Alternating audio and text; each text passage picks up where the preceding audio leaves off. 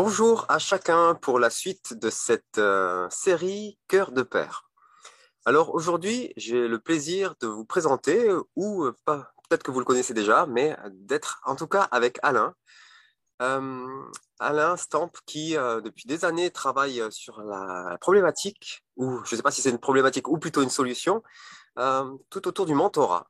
Et j'ai trouvé intéressant de le faire venir sur cette série sur les pères parce que euh, on va sûrement en discuter. Euh, il y a des choses qui sont en rapport, il y a des différences, bien entendu. Et puis, euh, mais j'ai trouvé que c'était intéressant de le faire venir dans, le cadre de cette série. Alors, bonjour Alain, et est-ce que tu pourrais te présenter un peu mieux que ce que je ne viens de le faire? Bonjour David et bonjour à tous. Alors, quand on me demande de me présenter, c'est toujours un peu compliqué parce que quand on commence à avoir l'âge qui est le mien, euh, ça fait beaucoup de tranches de vie et ça fait beaucoup de choses à dire. Donc, je vais tâcher d'être euh, le plus concis possible. Euh, j'ai été évangéliste pendant 45 ans dans une mission d'implantation d'église. L'autre caractéristique sur laquelle j'aimerais m'arrêter, c'est le fait que j'ai eu le plaisir de, de participer à tout le processus qui a abouti à la création du CNEF, parce que j'étais à ce moment-là chargé de communication de la Fédération évangélique de France, qui, à l'occasion de la mise en place du CNEF, est, est devenu le réseau évangélique.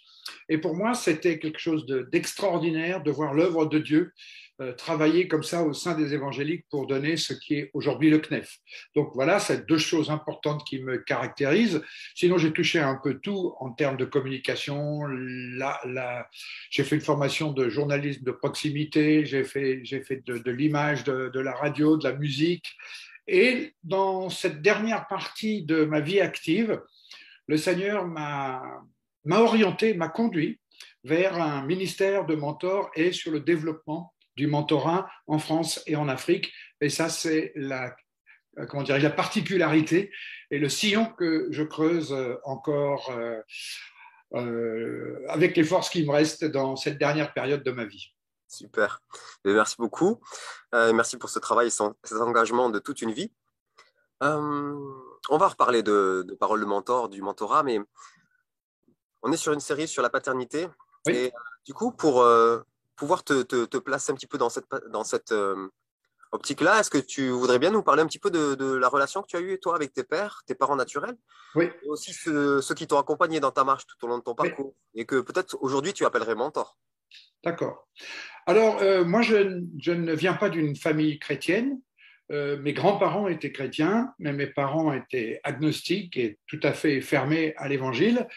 Cependant, ils m'ont envoyé quand j'étais tout gamin dans des camps chrétiens et je me suis converti en la, ma première véritable expérience profonde avec Christ, j'avais 10 ans.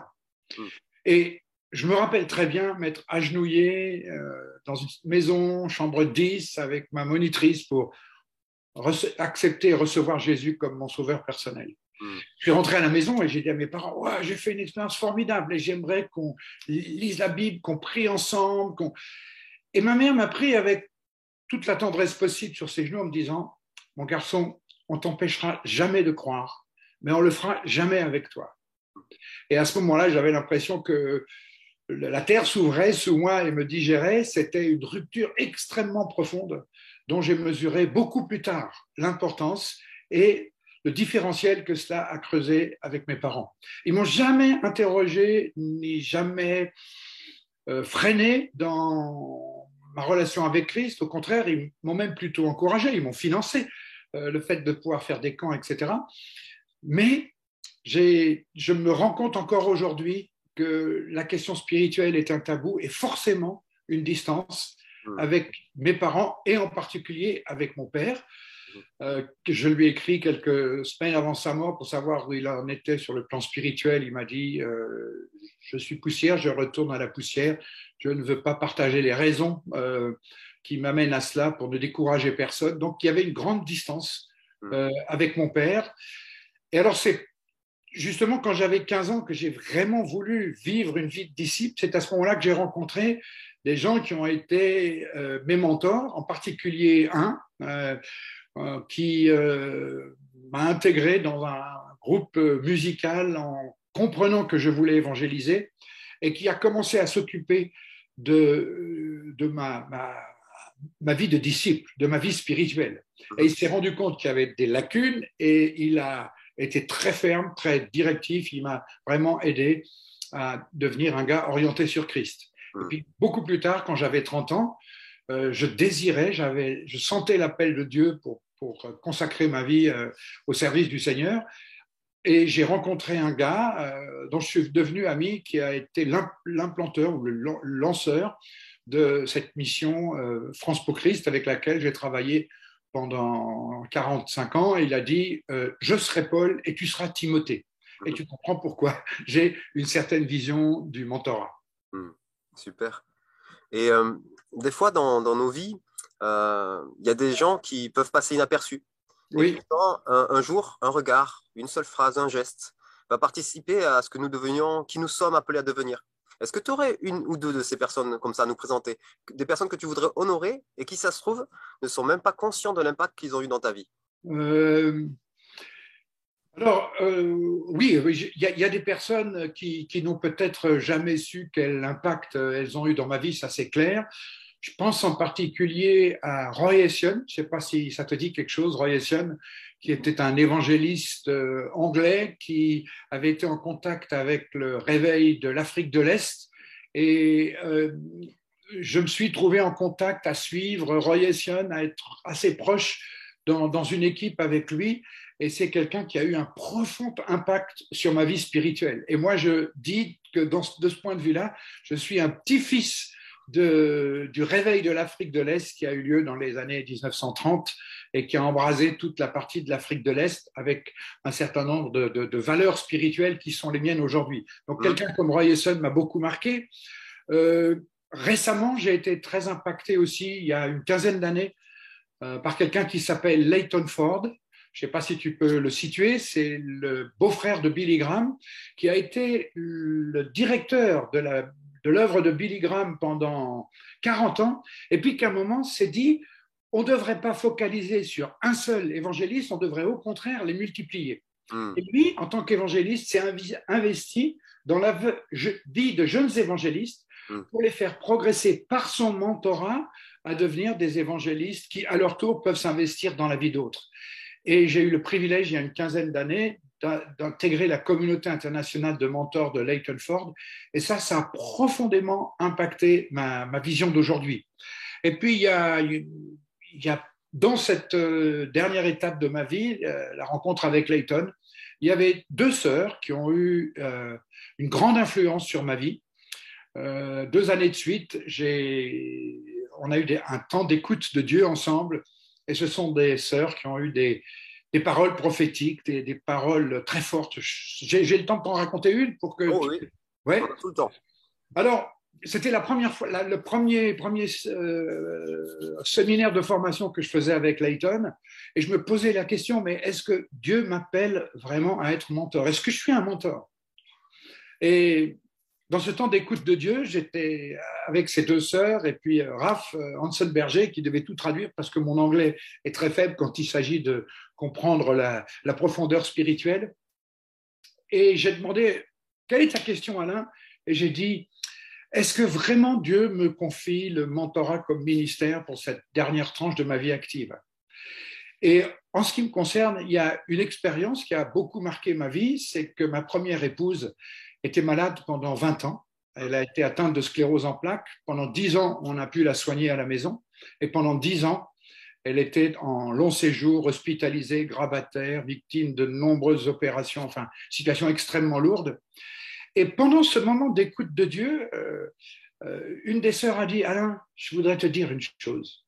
Pendant 20 ans, tu as été appelé à accompagner quelqu'un à la mort. Maintenant, Dieu va t'accompagner, d'accompagner à la, Dieu va te donner d'accompagner à la vie. Et cette simple phrase a remis tout le puzzle de ma vie en place et j'ai compris si l'épreuve, la souffrance ont été une formation parce que Dieu avait un plan, c'était quelque chose d'extraordinaire. Voilà quelqu'un, ces deux sœurs qui ont, qui ont, les deux fois on avait des, temps profonds ensemble, ce sont des personnes qui ont beaucoup marqué ma vie. Hmm, super. Merci pour ce partage. Et euh, Donc aujourd'hui, tu œuvres pour euh, lever des mentors dans la francophonie. Et est-ce que tu pourrais nous, nous, décrire euh, les différents types de mentorat que tu as pu repérer déjà avec ton petit, ta petite grande expérience? Alors, ce n'est pas sur les types de mentorat que je vais parler, mais je vais t'expliquer pourquoi. Dis-moi. Je crois que Dieu utilise essentiellement trois vecteurs pour nous former à l'image de Christ. Le premier vecteur, ce sont nos, disciplines spirituelles. Tout ce qui va nous permettre d'être en relation avec Dieu. La prière, le jeûne, la lecture de la parole, etc. notre communion profonde avec Dieu. La deuxième chose par laquelle Dieu nous forme, le deuxième vecteur, ce sont les relations spirituelles. Nous sommes tous fabriqués et façonnés par une constellation de relations spirituelles. Nous sommes dans une cellule de vie, dans une église, et nous avons des contacts avec les chrétiens. Et nous sommes forgés, formés au travers de ces contacts. On, compare, on réfléchit, on se dit des choses, etc. Mais il y a la relation pastorale, il y a la relation familiale dans la famille, dans les relations de la famille, dans le couple. On est mis à nu, on est façonné à l'image de Christ par le travail des deux conjoints l'un avec l'autre, de ce qu'on apprend de la paternité quand on devient papa à son tour. Et le troisième euh, vecteur par lequel Dieu nous forme, ce sont les circonstances spirituelles. Mhm. Il y a toujours des circonstances spirituelles conduites par Dieu. Dieu est souverain, il conduit tout. Donc il sait où il nous conduit. Et il sait aussi qu'il nous amène, dans certains cas, par des chemins sur lesquels on voudrait absolument pas marcher. Mhm. Et que la souffrance et que les difficultés et que les expériences positives comme les expériences négatives, les circonstances contribuent à nous façonner à l'image de Christ. Mais le deuxième vecteur que j'ai placé, ce sont les relations spirituelles. Et dans les relations spirituelles, j'ai parlé d'une constellation. Relation pastorale, relation familiale et relation d'accompagnement. Et dans cette constellation, il y a une relation particulière qui s'appelle le mentorat, qui d'un côté ressemble à l'accompagnement spirituel, qui de l'autre côté ressemble au coaching, mais qui a sa particularité qui fait que le mentorat n'est ni le coaching, ni l'accompagnement spirituel, ni la relation pastorale, ni etc. Tu vois ce que je veux dire? Hmm. Voilà. Est-ce que ça te convient comme ah ouais. Ah, ah, Tout à fait. Tout va bien. Euh, justement, tu parlais de, de, relations d'aide euh, rapidement. Euh, c'est une de ces relations spirituelles qui peuvent nous contribuer à, devenir à l'image de Jésus. Absolument. Tout à fait. Et, justement, dans, dans, une de tes formations dont on reparlera à la fin de la vidéo, euh, tu invites, euh, je cite, à mettre fin à la tyrannie du passé. Est-ce que tu peux nous expliquer en quoi est-ce que c'est important? Et euh, parce que parfois on dit, ne sommes-nous pas de nouvelles créatures? Toutes choses anciennes ne sont-elles pas passées Oui. Alors je suis évidemment entièrement, je souscris entièrement à, l'affirmation de ce verset, toutes choses sont nouvelles.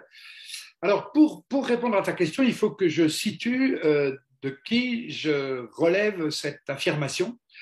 En fait, euh, la première fois que j'ai fait que j'ai rejoint la communauté internationale de mentors, il y avait avec, euh, avec nous euh, Peter Scarzero. Peter Scarzero est un pasteur qui a implanté une église dans le Queens et à un certain moment, cette église était composée de beaucoup de latinos et à un certain moment, il y a eu un éclatement dans son église une séparation très violente et il a commencé à se demander pourquoi. Et il s'est rendu compte que dans l'accompagnement pastoral, il y avait un certain nombre de choses qui n'avaient pas été, sur lesquelles on n'avait pas eu les yeux ouverts. En particulier, tout ce qu'il appelle notre santé émotionnelle. C'est que effectivement, nous sommes conduits à devenir à l'image de Christ pour être prêts pour le jour de Jésus, mais nous avons aussi un certain nombre de fonctionnements qui sont plus ou moins, euh, j'allais dire imprimés, mais qui sont acquis ou qui sont le résultat de notre environnement, de notre éducation, euh, de l'influence de nos parents, etc. Et pour devenir semblable à Jésus-Christ, nous avons besoin de revisiter les comportements. Il y a beaucoup de chrétiens qui disent ah, mais moi je suis comme ça.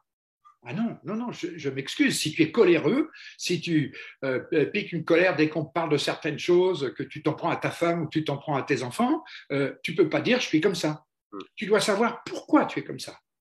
Et c'est là qu'il faut réfléchir à la tyrannie du passé. Quelles sont ces choses qui nous ont marqués à notre insu et qui laissent une, une imprégnation et pour lesquels il faudrait qu'on porte un regard spirituel? Alors, il y a différentes façons de le faire. Je pense que euh, tu, as certainement aussi abordé euh, tous les ouvrages de Neil Anderson avec toute la libération, euh, l'identité en Christ, etc.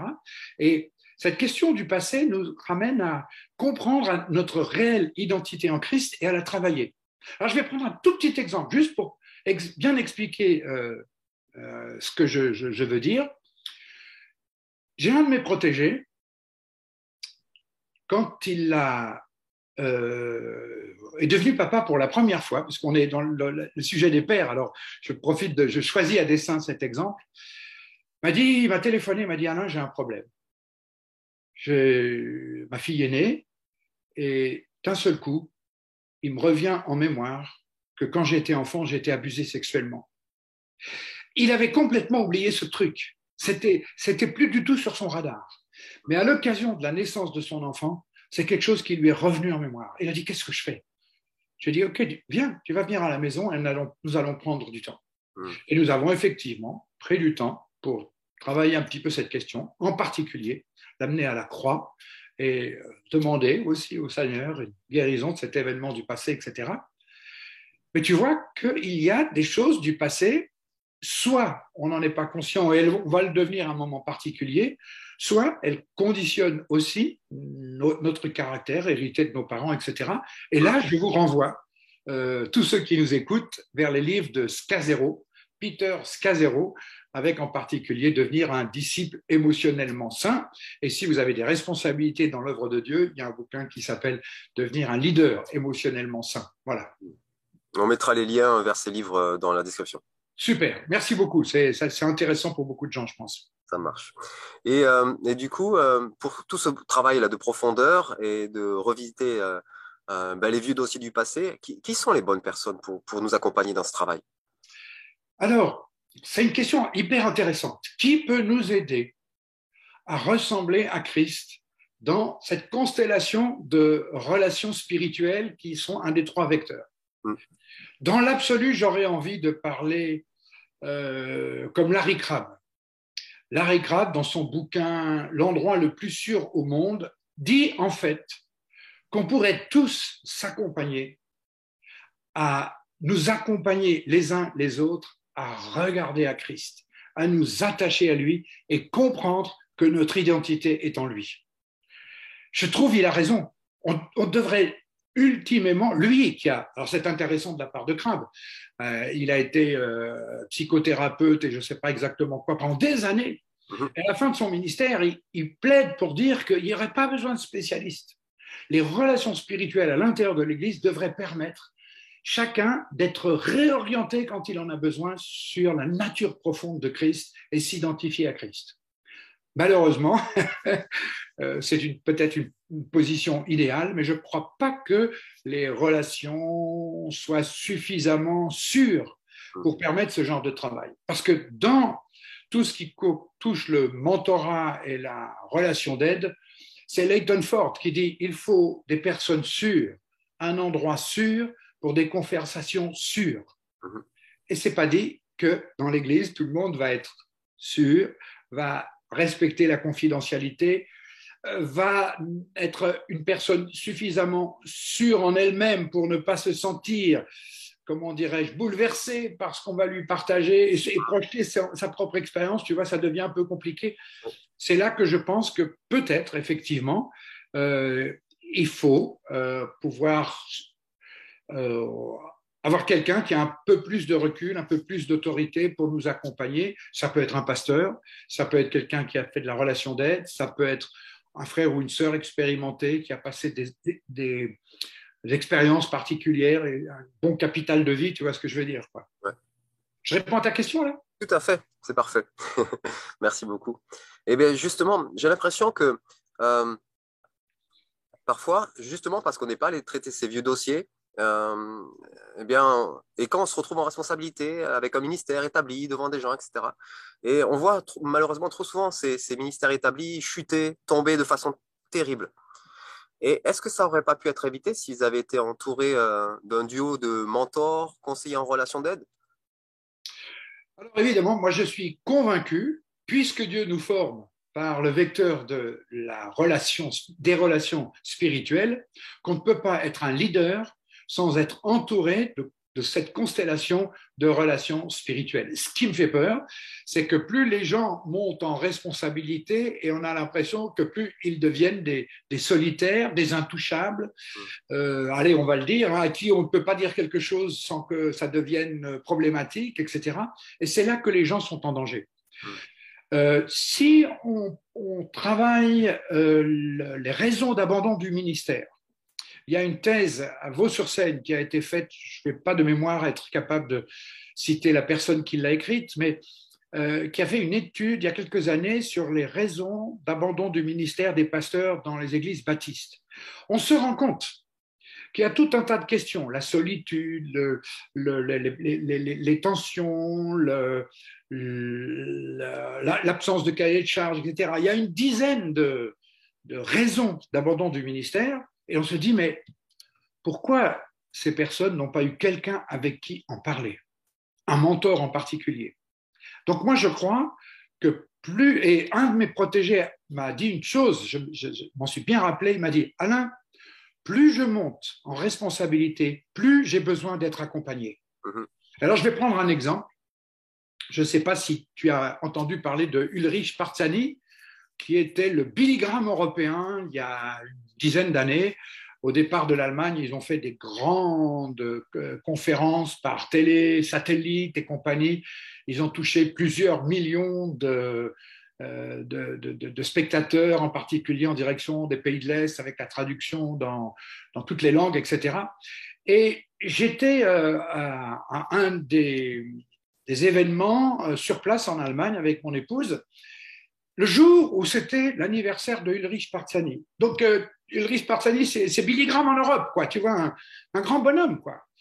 Et tout le monde était logé dans le même hôtel que lui. Déjà, ça c'est une indication. Il n'avait pas un régime particulier. On était, moi qui étais un simple petit acteur pour rejouer des, pièces en français, j'étais nourri, logé comme le grand, le, grand big boss. Et le matin, le, président de, de, Prochrist a réuni euh, l'association qui couvre Ulrich Parzani, son ministère et ses efforts d'évangélisation. Le président a réuni tout le monde euh, à la salle à manger et devant tout le monde, il a dit, Ulrich, tu veilles sur ton ministère et nous veillons sur toi. Et là, tu comprends pourquoi un gars qui prêche à des millions euh, d'Européens a besoin d'avoir des gens qui veillent sur lui et qui l'entourent. Et c'est à travers des relations spirituelles aussi que Dieu nous rend conformes à l'image de Jésus. Amen. Mais euh, la question qu'on va te poser derrière, c'est euh, comment on fait pour trouver un mentor?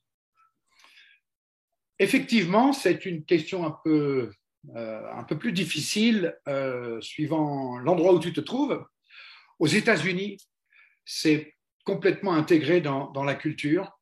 Je, cite souvent une déclaration qui a été faite il y a quelques années, un appel par les jeunes leaders américains du, dans le cadre du mouvement de Lausanne qui ont écrit une lettre en disant, vous tous qui avez été dans le ministère avant nous, venez cheminer à nos côtés, venez prier pour nous, venez nous accompagner, venez nous partager vos expériences, venez prendre, nous on a besoin de vous, on ne veut pas refaire les mêmes erreurs, on veut, on veut euh, plaire à Christ, satisfaire, venez nous accompagner, venez marcher à nos côtés.